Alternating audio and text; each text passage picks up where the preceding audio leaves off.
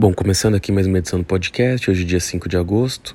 Uh, como sempre, só relembrando né, que todas as análises feitas aqui são apenas conjecturas de mercado que não se configuram como qualquer tipo de recomendação de investimento. Bom, começando, né, acho que a primeira coisa a ser mencionada aqui, ainda numa esfera doméstica, né, mas eu vou mencionar isso de forma mais rápida, depois falar um pouquinho de internacional e depois de ir para algumas empresas, uh, setores no Brasil foi o aumento de juros aí que vem em meio por cento, né, do Banco Central, em linha com o aguardado. E agora a grande, o grande questionamento, né, e a grande dúvida das pessoas é a subida, né, vem diminuindo de ritmo, né, a subida que os juros as subidas de juros pelo Banco Central no Brasil, né, ou seja, teve subidas ali de 0,75, essa voltou para meia, a velocidade de subir os juros tem diminuído.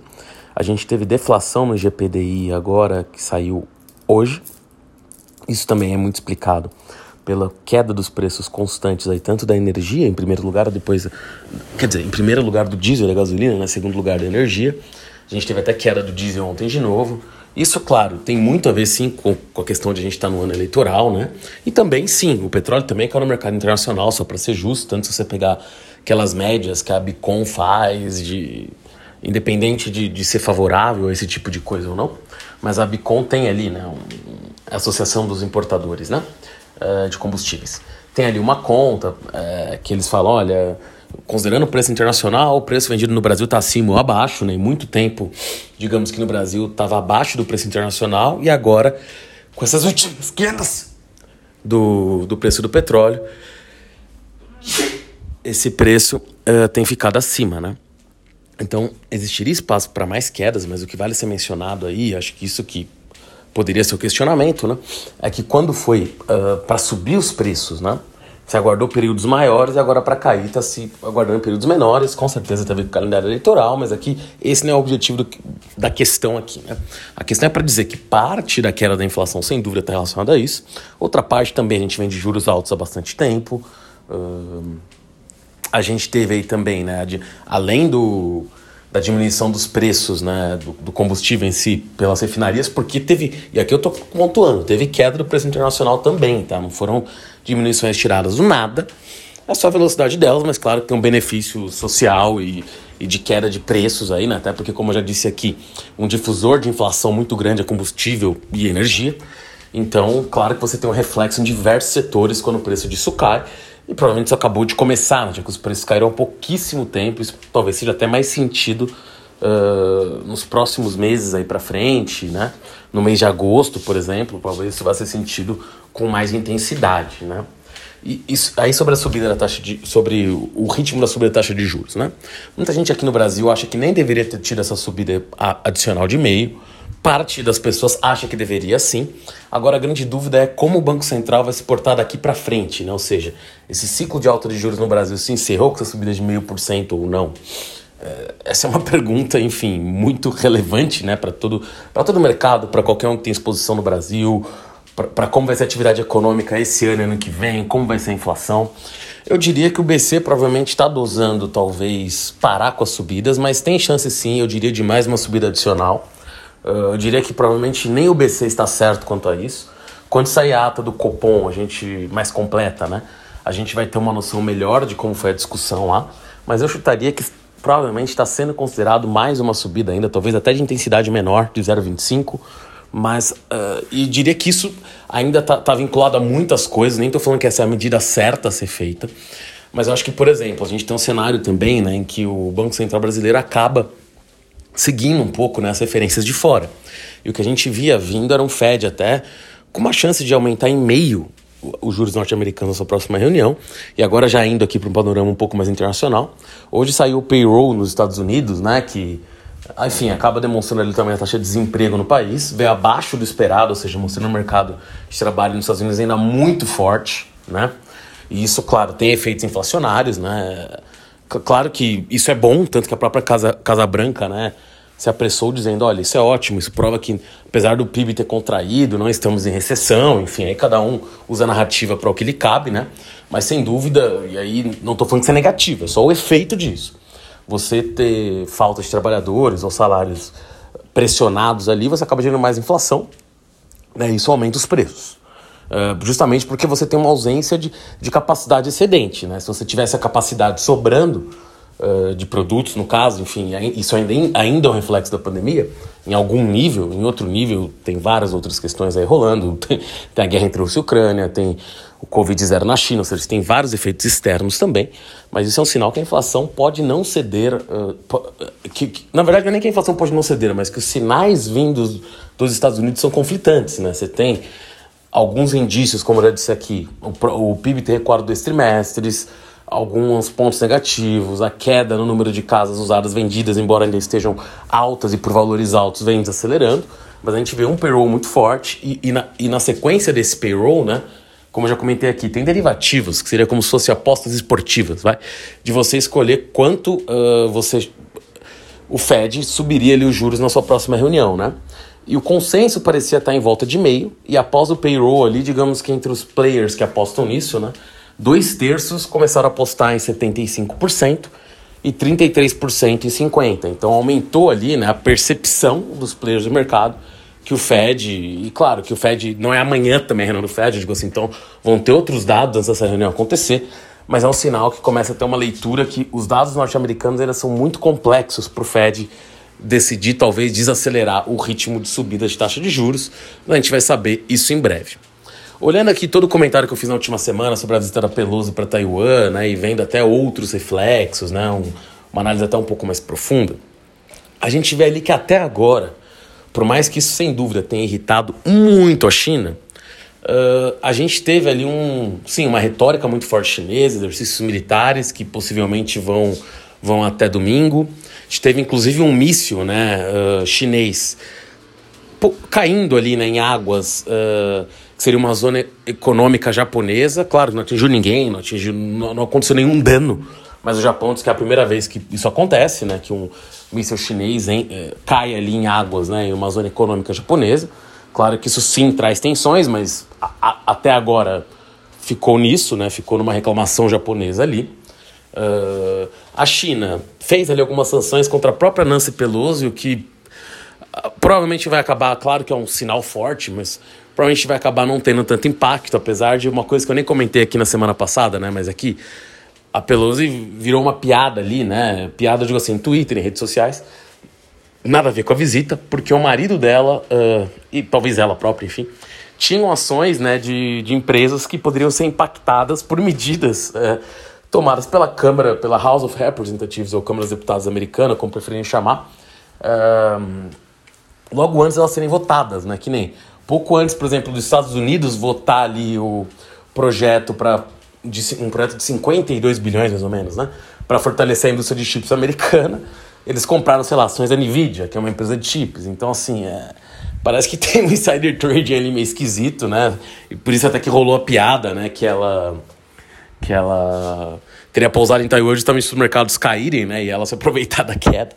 Mas, de qualquer forma... Uh, Acho que as sanções chinesas não vão afetar diretamente, que eu, eu fiz essa introdução, porque acho que a piada seria, né? Não deve ter ações de empresas chinesas em Hong Kong, então as sanções provavelmente vão afetar ela relativamente pouco. Mas, claro, é um sinal quando você sanciona né, um presidente da Câmara dos Deputados de outro país, é um sinal forte. Teve ali algumas questões de algumas cooperações com os Estados Unidos que vão ser paralisadas, mas até agora não tem nada muito direto tá, de questões econômicas. Mas provavelmente isso vai começar indiretamente. Um desses sinais foi dado hoje, por exemplo, a China vinha andando ali rápido, até de forma rápida, digamos, para permitir a importação de milho brasileiro. E provavelmente eles iriam deixar essas importações ocorrerem esse ano de qualquer forma. Mas, uh, não estou falando que foi por causa da visita Nancy Pelosi, nem, nem dá para fazer uma linha lógica falando que foi só por causa disso. Mas hoje a China ali falou que as importações podem começar em breve, que o, talvez até dispensasse alguns ritos ali que seriam utilizados, tá? E, e o que que isso sinaliza, né? que a China também importa muito milho americano. Que a China pode sim estar tá querendo ter acesso a outros mercados, não só por medo dos Estados Unidos uh, limitar exportações para a China, o que poderia acontecer, mas também para não fortalecer os Estados Unidos, né? Ou seja, nesse caso, é como eu disse, aí já é um milho brasileiro, e eu acho que isso pode acontecer em outros setores, por exemplo, frango, suínos, soja.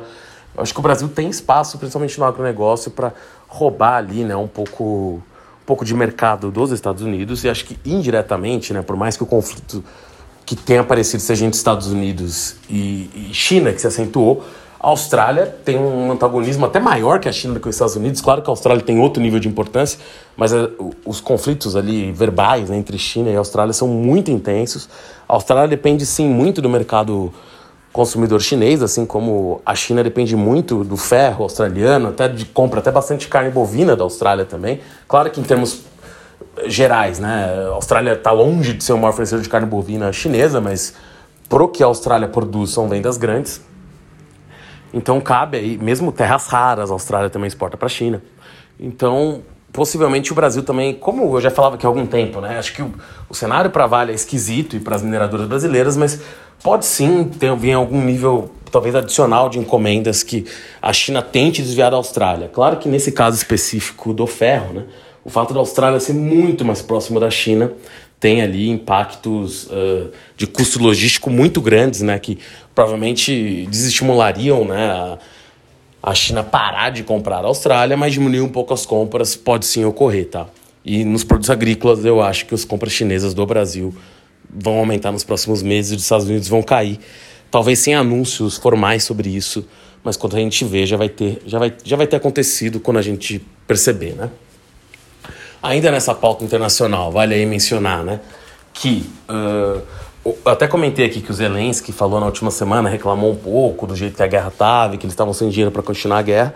Os Estados Unidos, e aí não estou falando que isso é bom ou ruim, mas até prosseguindo com a política que já vinha adotando, prometeu mais um, saiu hoje ali que deve mandar mais um bilhão para a Ucrânia, né, de ajuda financeira. Não é um valor, digamos, absurdo, mas permite a Ucrânia continuar com esse esforço de guerra, entre aspas, né, por mais tempo. E, e acaba mantendo ali a política americana, né, de de acabar, continuar financiando a guerra da Ucrânia né, em algum nível. Uh, como eu falei aqui na última semana, é claro que a Rússia hoje está numa posição muito melhor, mas é o que muita gente tem, tem dito analisar com calma também, né? A posição Rússia pode ser temporária, isso não quer dizer que a Rússia vai se dar super mal. É o que eu falo, né? A realidade normalmente está sempre entre os polos de, de euforia, né? Então, assim, qual que é, por exemplo, um grande problema da Rússia? Se ela tivesse que exportar todo o gás dela para a China e para a Índia, e mesmo petróleo, principalmente no caso do petróleo, né? Uh, a Rússia produz ali 4 milhões uh, de barris por dia. O que ela está conseguindo mandar diariamente para a China é cerca de um milhão e utilizando todos os navios que tem.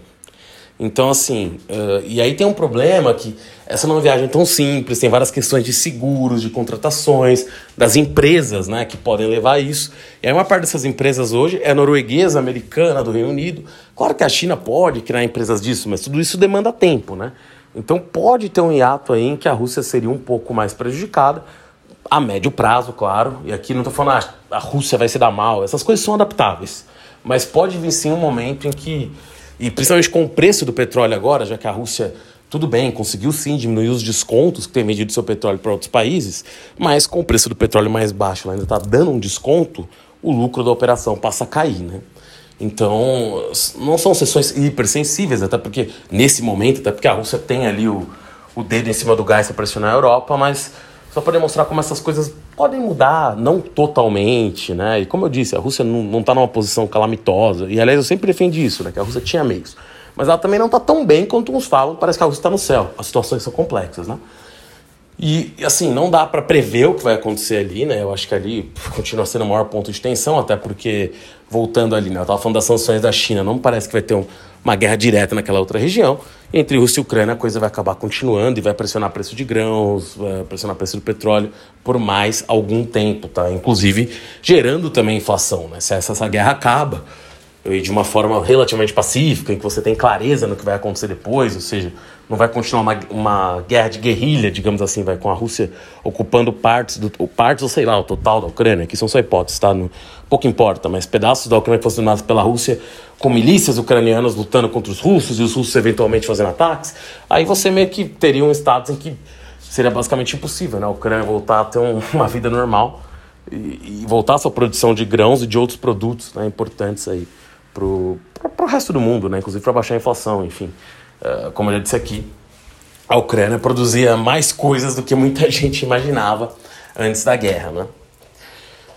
De toda forma, uh, voltando aqui agora um pouco para o cenário doméstico, né? Depois de, de ver um pouquinho lá fora, Acho que no Brasil a gente está tendo alguns balanços interessantes. Uh, hoje, ontem mesmo, né, a gente teve um balanço muito forte ali da Renner, surpreendeu muita gente porque por ser de varejo.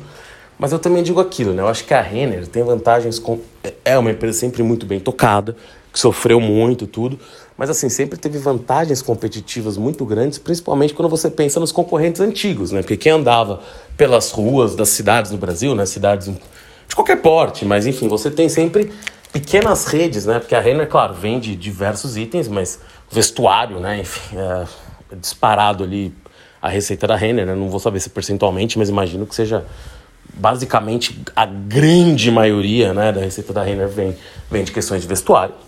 E a Renner, que você pega muito dos concorrentes, às vezes eram lojas pequenas, de, de bairros, de cidades, que não tem ali, não tiveram e-commerce durante a pandemia, muitas quebraram, as que voltaram agora estão com caixa pressionado, então tem dificuldade de fazer promoções, de tocar. É, tocar parcelar, né? Então, assim, elas têm, têm dificuldades na sua própria sobrevivência, né? E, e as outras redes grandes que existiam, né, de vestuário, que são diversas aí, você tem uma miríade de concorrentes de todos os tipos, algumas concorrem mais diretamente, outras menos, por questões de preço, mas sei lá, você tem uma Riachuelo, você pode talvez colocar a Marisa aí, embora possa dizer que a Marisa talvez parte, boa parte do público dela seja até um público de poder aquisitivo um pouquinho menor, mas concorre em algum nível. Então, assim, você tem diversas dessas, né? a CIA, muitas listadas em bolsa, aliás, a própria Lelis Blanc, apesar de ser um pouco mais cara, tem talvez alguma coisa que ela venda possa conflitar com alguma coisa da Renner, embora seja um concorrente mais indireto. O Grupo Soma também acaba concorrendo mais com a Lelis Blanc, mas eu quero dizer assim, existem sim concorrentes de maior porte, mas a Renner sempre foi o maior deles, sempre teve as melhores taxas de juros, né, por ser a maior empresa, teve mais facilidades, consegue se planejar melhor. Então, nesse cenário, agora que tem uma retomada, a render até tende a retomar mais rápido. A gente vai ver isso com muitas empresas líderes aqui no Brasil. Só que o grande problema da Renner, que foi até o que alguns. Não sei se é o grande problema da Renner, né? Mas o grande problema do setor, talvez, que foi o que alguns até bancos colocaram nas análises sobre a empresa. O Morgan Stanley não colocou exatamente isso, mas demonstrou preocupações ali com o futuro. É que você tem, por exemplo, as chinesas, como a Shein, né? Que vende ali uma quantidade absurda de peças. Uh, chega no Brasil muito rápido por preços muito baixos. É até difícil, na verdade, saber se esse modelo né, que essas empresas estão uh, colocando são sustentáveis a médio prazo. O AliExpress, a Shein, enfim, é, é, questionável. Mas o fato é que eles estão rodando né, esses sistemas e os preços são mais baixos que as empresas brasileiras, os produtos têm, estão sendo entregues. Uh, chegou a rolar ali de forma muito consistente, vai, digamos assim, um boato de que o governo taxaria de alguma forma essas importações. Uh, acabou que o presidente da República negou isso, isso não saiu, e principalmente esse ano, no ano eleitoral, duvido que isso vai acontecer, né? Então, acho, e não sei se vai acontecer depois também, mas no ano eleitoral, quase impossível. E isso só demonstra a dificuldade, né? Porque eu não sei, como eu disse, eu não sei dizer se a Shein e essas outras empresas vão ter ali um, é, a possibilidade de manter né, esse tipo de, de oferta que elas fazem hoje, é difícil. Mas caso elas consigam, a Renner vai ter, vai ter vida dura aqui para frente, né? com parte do mercado consumidor, também não tudo. Mas é só para demonstrar como é, o varejo né, tem um cenário mais complexo aqui para frente. Se você ainda tem uma Amazon, né, que claro, não, não é vestuário, não concorre diretamente com a Renner, mas é ver as dificuldades do varejo como um todo, e aí vale citar também os, o balanço do Mercado Livre, foi muito bom, Uh, muita gente vai achar que o Mercado Livre está até barato, né? Porque a empresa vem escalando seu lucro, vem escalando receita, tem um sistema de pagamento interno ali também, né? O, o Mercado Livre Pay, algo assim. Não, não lembro o nome agora, para ser bem honesto. Acho que, acho que é outro nome, desculpa. Mas tem um sistema de pagamentos ali dentro também. A logística do Mercado Livre é absurda, né? A empresa gastou ali um disparado, maior investimento em logística uh, do país ela, ela, ao ter todo esse sistema, acaba atraindo mais vendedores para dentro do seu marketplace, né? então ela acaba tendo um efeito de rede, ela aumenta e ela ganha em cima de cada venda, mesmo que a venda seja ruim até para o lojista. O Mercado Livre, teoria, está ganhando em cima e quanto mais eficiente ele for, mais gente vai querer ir para lá. Mas apesar disso, eu também tendo a achar né, que os valuations atuais, que ainda estão em muitas vezes o lucro, podem ser exagerados, tá? Assim como eu acho até que é um caso talvez um pouquinho diferente do Magazine Luiza lá atrás, porque os fundamentos do Mercado Livre uh, de eficiência e de, e de vantagens, né? Tão, acho que estão até mais bem estabelecidos do que o do Magazine estavam lá atrás. E quando eu digo mais bem estabelecidos, não é que são impenetráveis, eu até que longe disso. Mas essa rede de logística, que é mais complexa, acho que está melhor colocada, muito melhor, aliás, do que o Magazine teve. E na verdade, todas as empresas de varejo melhoraram, mas o Mercado Livre melhorou muito. E a influência né, dele de trazer sellers é muito grande. Claro que isso pode mudar, a gente tem a Amazon entrando, uh, tem os chineses, uh, isso, isso vai ter ataques. Né? E como eu disse, eu acho que o valuation, não estou falando nem o atual, mas provavelmente essa empresa no médio prazo, não estou falando isso agora daqui a seis meses, nem um ano, vai acabar se valorizando mais, porque eles vão, parece que vão continuar tendo resultados, uma empresa muito sólida. Mas eu vejo dificuldades ali para essa rentabilidade continuar crescendo no futuro, a menos que eles venham com novidades, né? Que foi, por exemplo, o que. Aí não estou comparando, porque o que a Amazon fez é muito revolucionário. A Amazon criou a AWS, né? Uma coisa absurda. Mas eles podem criar novas linhas de receita dentro de todos esses dados que eles têm, da logística que eles têm, eles podem entregar mais coisas. Então, eu acho que o Mercado Livre tem opções uh, para rentabilizar de outras formas. Mas com a rentabilidade com o negócio principal deles hoje, eu vejo sim um crescimento que ainda pode ser bastante elevado, inclusive com a quebra de eventual de concorrente, sei lá. Mas tem algumas dificuldades aí nisso, né? E claro, ela também foi muito beneficiada com a queda aí, né? Do, da inflação, né? Que está parecendo que vai ocorrer, ou, ou dos indícios de queda da inflação até o final do ano. Isso também ajudou o Magazine Luiza, ajudou o Via Varejo, vai ajudar todo o varejo de forma geral, né? Então vale a pena ficar de olho, mas só esses comentários só para a gente ver a complexidade né, da, das empresas e no Mercado Livre sim, parece um case ali que, como eu disse, eu ainda acho que provavelmente vai ficar caro, mas é interessante ver que eles, a forma que eles estabeleceram, o nível de investimento, o nível de entrega, né, o nível de serviço é, é diferente e lá atrás o mercado comprou esse Magazine Luiza sem ver, né? É, e a maioria é uma, continua sendo uma excelente empresa, mas o mercado comprou como se isso existisse, que o e-commerce dela tivesse vantagens competitivas absurdas que eh, não se concretizaram, né? E, e, como eu disse, compraram por pouco, com poucos indícios disso. Isso não é diminuir uma empresa que é excelente. E, e, provavelmente se for chamar alguém aqui do RI da empresa, ou, ou o Francisco Trajano, lá eles vão. O Fred, né? Fred Trajano. Frederico, desculpa. Eles vão acabar arranjando uh, mil explicações, né? Que eles falaram pro mercado na época, que podem ter sentido, mas Aí sempre vale aquilo que o pessoal fala, né? Você precisa ver um pouco a rua, né? De dentro da empresa você consegue criar a teoria que você quiser, que você está conseguindo fazer as coisas dentro de um governo, dentro de uma empresa. E a rua é outra sensação, né? Eu digo, quando você pensa em empresas que atingem um nicho tão grande de clientes, tá? Bom, para meio que finalizar aqui hoje, uh, queria falar só rapidamente do balanço de Brasil Foods, que vai sair semana que vem.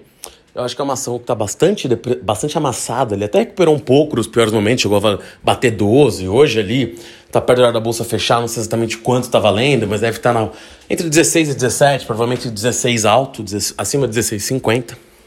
Porque ela já caiu, já subiu hoje, já teve muitos movimentos no dia de hoje. Mas uh, com nível de vendas de frango, né, que, que ocorreram no mundo, né, com preço muito alto, que a gente teve a Ucrânia fora do mercado, a gripe aviária americana, que pouca gente falou, mas ocorreu os preços do milho, que sim, continuam muito altos, mas caíram em relação ao ponto mais alto. Então, mesmo aqui no Brasil, né, o poder de compra das pessoas está muito baixo, mas as quedas do desemprego ali, que sim, caiu com algum nível de salário talvez um pouco inferior, né? A inflação comeu para renda das pessoas, mas eu vejo ali talvez uma recomposição parcial de margem dela no mercado interno, uma recomposição muito forte nos mercados árabes, né? Que a margem já estava até recuperada, mas talvez um aumento de vendas lá. Porque esse preço de petróleo que a gente teve no segundo trimestre levou os países árabes a. Porra, esses ganharam muito dinheiro, né? Então, a população lá, né? Tá, a inflação lá também está mais baixa, então a população lá teve capacidade de, de poder comprar os produtos da Sadia, que são muito fortes lá. Um, e a exportação de frango em si, né? Que a empresa é muito forte, mesmo de suínos, mas aí cabe mais para frango, né? A questão é frango.